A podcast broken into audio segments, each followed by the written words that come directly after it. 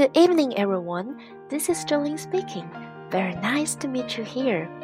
Hello，各位亲爱的小伙伴们，大家晚上好！非常开心在辣妈英语秀与你相遇，为每一位爱英语、爱学习的你点赞。今天要和大家分享的是一篇很多孩子都读过、都爱读的《My Dad》。这篇文章通过简单朴实的语言和精心设计的排比句式，用孩子的口吻和眼光，描绘了一位既强壮又温柔的爸爸。不仅样样事情都在行，给孩子十足的安全感，还温暖的像太阳一样。爸爸们听过这篇文章，就知道孩子对你的热爱和崇拜有多深，就会立刻充满能量，斗志昂扬啦。好的，现在就让我们开始吧，Let's begin now.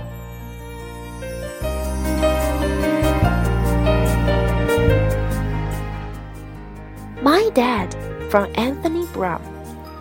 He's all right, my dad.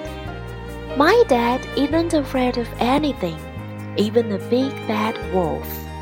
He can jump right over the moon and walk on the tightrope without falling down. He can wrestle with giants or win the father's race on sports day easily. He's alright, my dad. My dad can eat like a horse and he can swim like a fish. He's as strong as a gorilla and as happy as a hippopotamus. He's alright, my dad.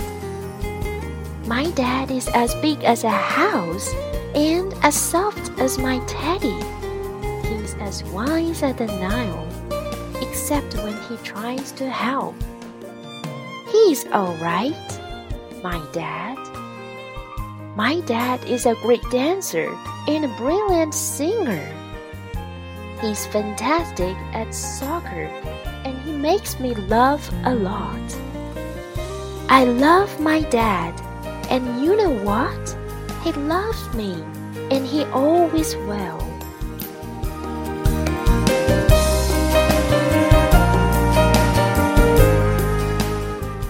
好了，以上就是今天的分享。为每一位爸爸点赞，爸爸们，你们辛苦了。